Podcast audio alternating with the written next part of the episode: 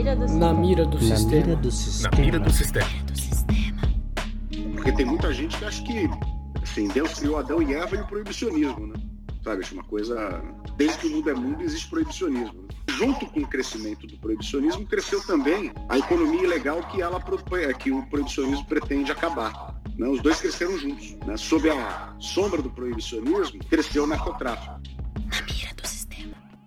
Olá, ouvinte, sejam bem-vindos. A partir de agora, você irá conhecer o mercado ilegal das drogas. O especial Na Mira do Sistema faz uma análise sobre a guerra que mais mata no Brasil. Segundo dados fornecidos pelo Atlas da Violência 2019, a disputa sangrenta entre facções criminosas levou o Brasil a um novo recorde de homicídios. Em 2017, foram 65.602 mortes violentas, um crescimento de 4,2% comparado ao ano anterior. Neste primeiro bloco, a repórter Beatriz Bardem conversa com Tiago Rodrigues, professor e pesquisador de políticas sobre drogas. Tiago traz uma reflexão e explica sobre a origem dessa disputa e do massacre travado pelo narcotráfico, que pode ser a principal chave para compreender o problema das drogas no Brasil. Diferente do que muitos pensam, as drogas nem sempre foram proibidas e criminalizadas no Brasil. É o que mostra a pesquisa do professor Tiago Rodrigues.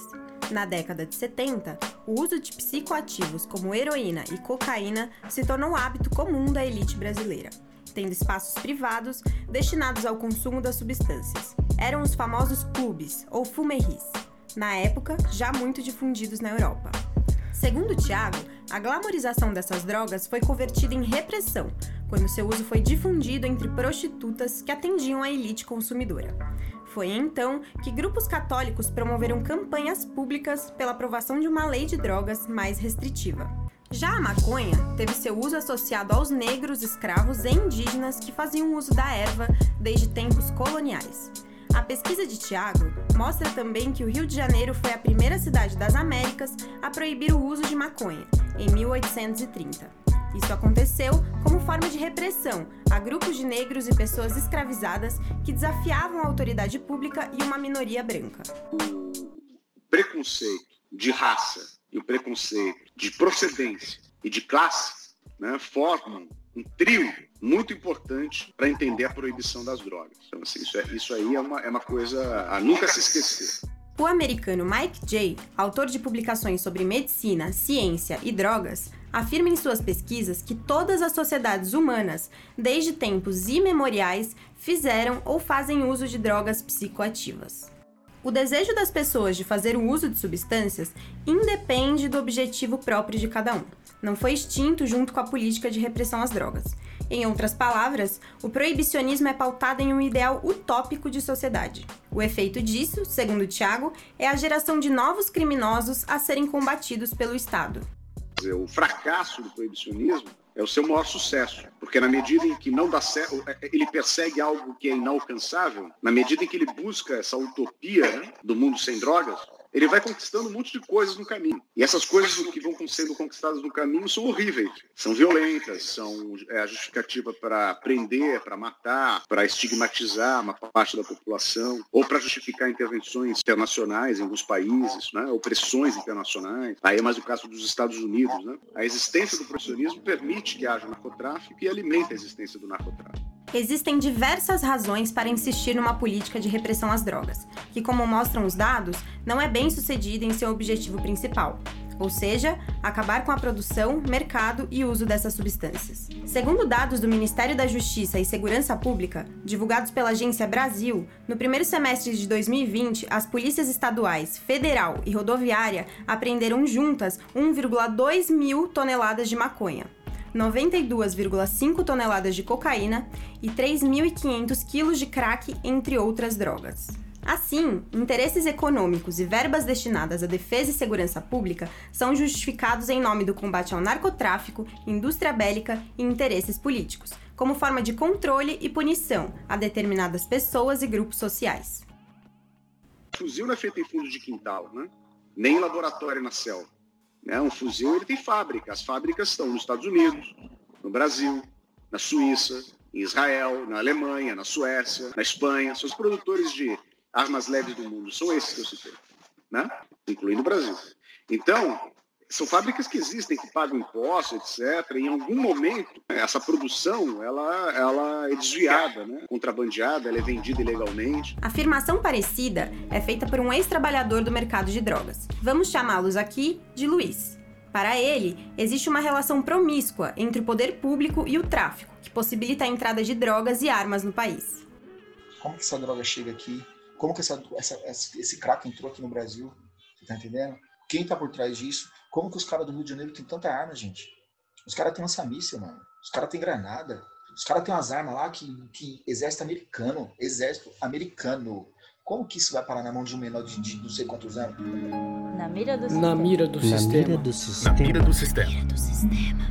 O uso de substâncias psicoativas não se limita apenas à guerra contra as drogas, gerando também graves problemas de saúde pública. Segundo os dados fornecidos pelo Levantamento Nacional de Álcool e Drogas, quase 6 milhões de brasileiros, ou o equivalente a 4% da população adulta, já fizeram uso de cocaína. Em 2019, o uso dessas drogas atingiu cerca de 2,6 milhões de adultos e 244 mil adolescentes. Para entender melhor a extensão e impacto desses números, a repórter Beatriz Bardem conversou com Gleuda Apolinário, socióloga e especialista em políticas públicas sobre drogas, que falou sobre a importância da regulamentação dessas substâncias, da facilidade de acesso e banalização das drogas uma sociedade permissiva, e quando eu falo uma sociedade permissiva, vai desde as legislações, vai desde a questão do, da organização da sociedade enquanto tipo espaços de consumo e de uso, vai desde a questão da repressão ao tráfico de drogas,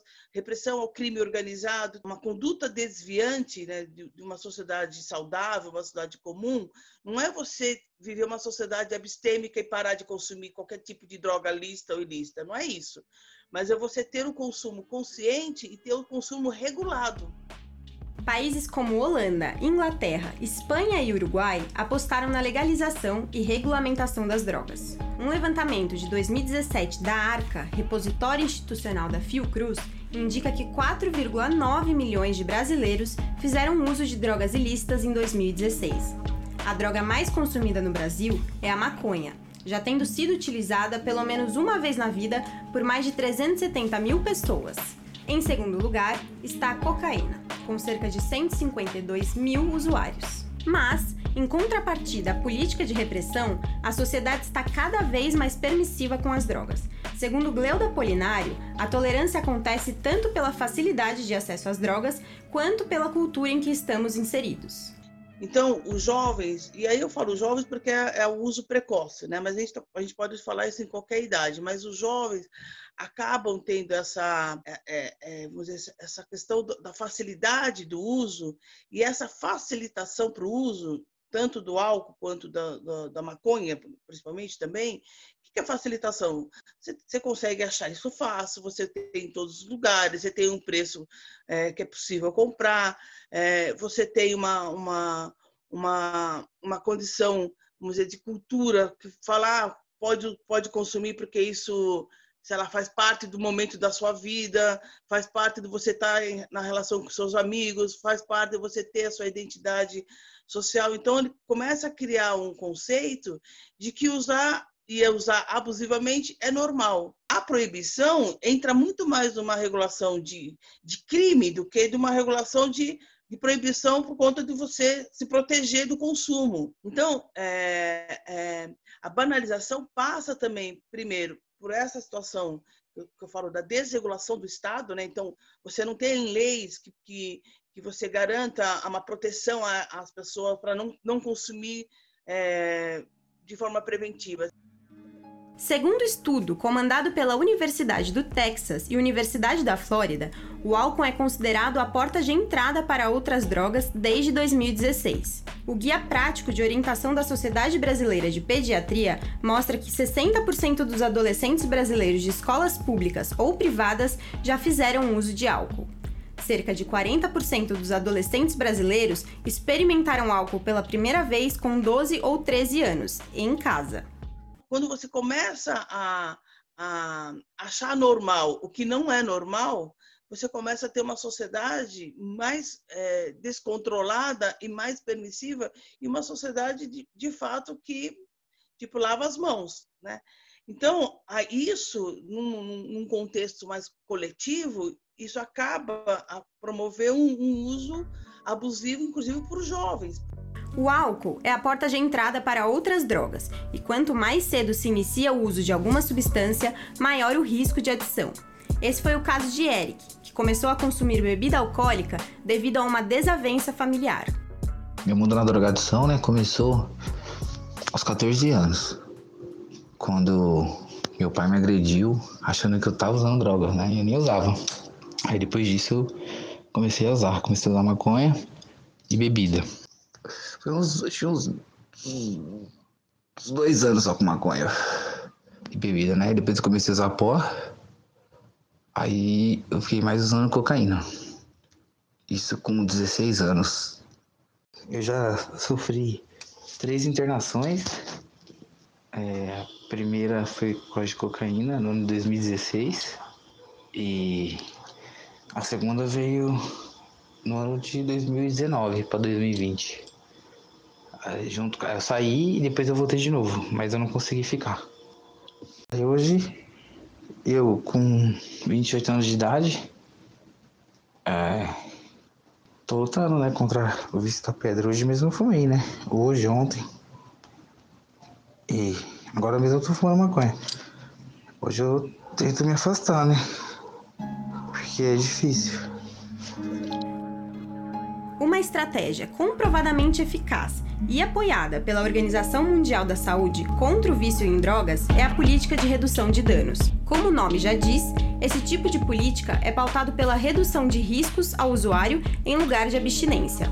Portugal é um exemplo de país que teve sucesso ao adotar a política de redução de danos. Segundo dados da agência Piaget para o Desenvolvimento, entre 1999 e 2015, o número de usuários de cocaína e heroína passou de 1% para 0,3%. O índice de encarceramento por tráfico de drogas também caiu, passando de 75% para 45%.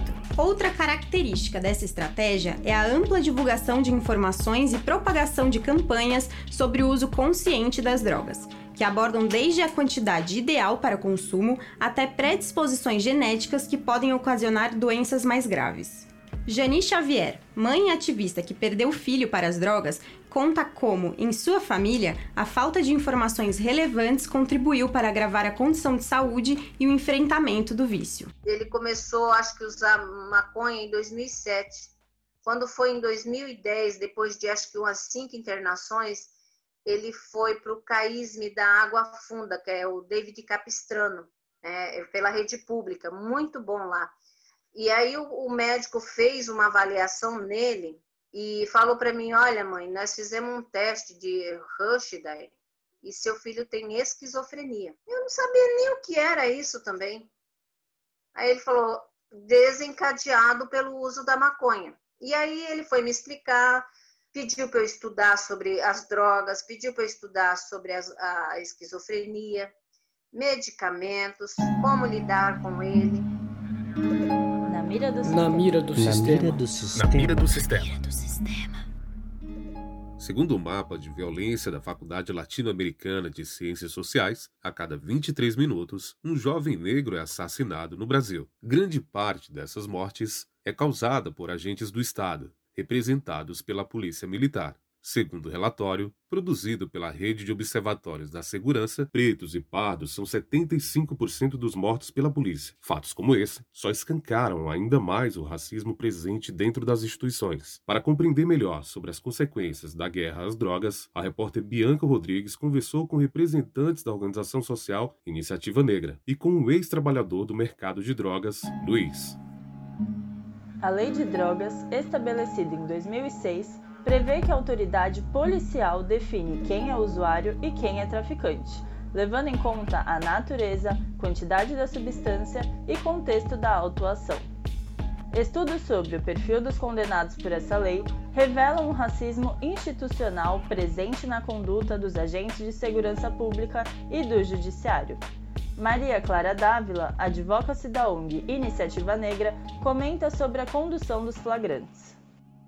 Você vai ter lá um judiciário e policiais que vão decidir agora quem vai ser usuário, quem vai ser traficante, né? E tem diversos estudos que evidenciam como esses critérios são diferentes, né, para pessoas negras, para pessoas brancas, para diferentes lugares onde se apreende drogas. Aliás, você não tem apreensão de drogas, né, em, em bairros que são considerados bairros nobres, por exemplo, né?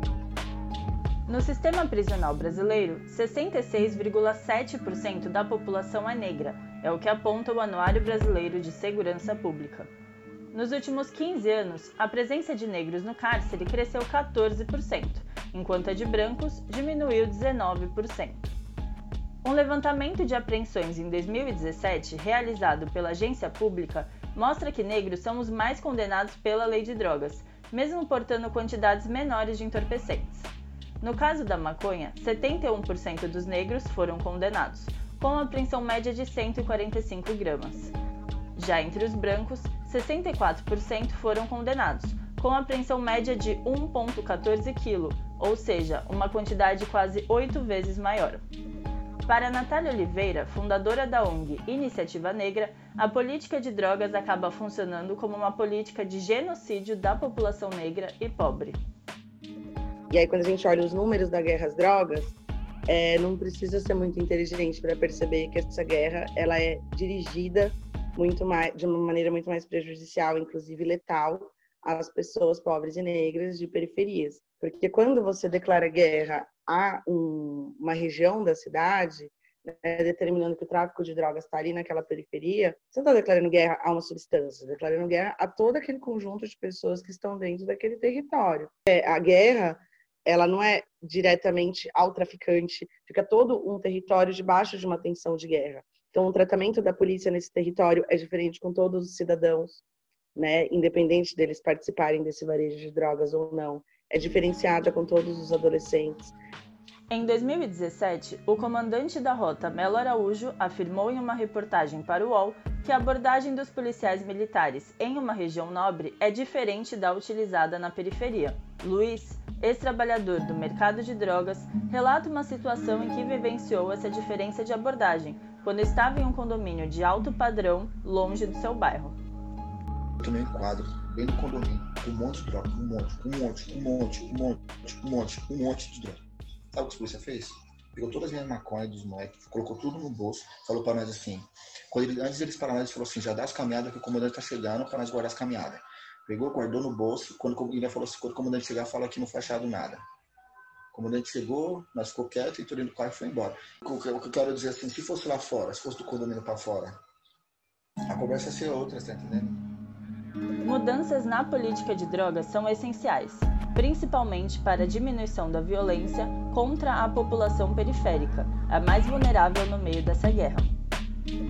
Segundo dados divulgados pelo Instituto de Segurança Pública do Rio de Janeiro, a cidade teve o maior número de mortes por policiais dos últimos 22 anos.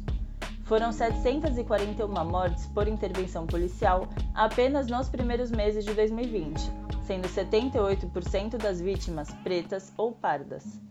É importante lembrar que esses números não refletem apenas a morte de criminosos, mas da população em geral para que a gente construa um modelo de reparação às vítimas já dessa guerra às drogas que está em processo de que estaria em um processo de transição. As vítimas diretas, as vítimas indiretas, aos territórios diretamente atingidos, né? Então a gente está falando sobre reorganizar o orçamento das cidades para que a gente invista por vários anos, né, de uma maneira que possa impactar em uma geração é, a esses territórios que ficaram sob mira é, de guerra. Para Maria Clara Dávila, assessora de advocacy da ONG Iniciativa Negra, a lógica atual voltada para a segurança pública continua reproduzindo o racismo presente nas instituições. Então, se a gente continuar apostando, por exemplo, nessa lógica de segurança pública voltada para a repressão, para a militarização, é, para a criminalização de territórios, as pessoas vão continuar sendo enquadradas como traficantes é, e a polícia só vai ajustar para que esse enquadramento seja feito como traficante. Né? A gente precisa ter toda uma regulamentação é, da forma como a gente realiza o uso, o comércio de drogas, é, entender como que as comunidades e pessoas que foram historicamente é, violadas em todo esse processo, elas vão ser reparadas por essa política, é, tem que ter um, toda uma inserção né, dessas pessoas que, que é, foram afetadas por isso, porque o fato da gente atribuir, por exemplo, uma quantidade ah, acima de 50 gramas vai ser considerado tráfico, ou a gente descriminaliza maconha, mas o crack continua sendo criminalizado, a gente continua jogando as pessoas em comunidades terapêuticas, a gente continua criminalizando, é, colocando esse estigma né, de usuários de, de crack. Isso a gente mantém o racismo institucionalizado nas, nas é, forças de segurança e no poder judiciário. Então, por isso que é importante a gente pensar sim, né, sobre, sobre a lei de drogas, tem um julgamento que está em andamento, por exemplo, no STF, que fala sobre o uso de drogas, mas a gente precisa ir além se a gente realmente quiser tratar é, do, da questão do, do racismo como impulsionador dessa política é, de drogas que, que é uma política genocida, né? Ela, ela atende aos fins é, do genocídio da população negra. Esse foi o especial Na Mira do Sistema, realizado para o trabalho de conclusão de curso de jornalismo da Universidade AMB Morumbi, no segundo semestre de 2020, com orientação de Nara Lia Cabral, apresentação de Alain Negreiros, roteiro e reportagem de Beatriz Bardem e Bianca Rodrigues, edição de Beatriz Bardem, Bruno Dantas e Vitor Ambrosio, apuração de Bruno Dantas e Bruno Marculino.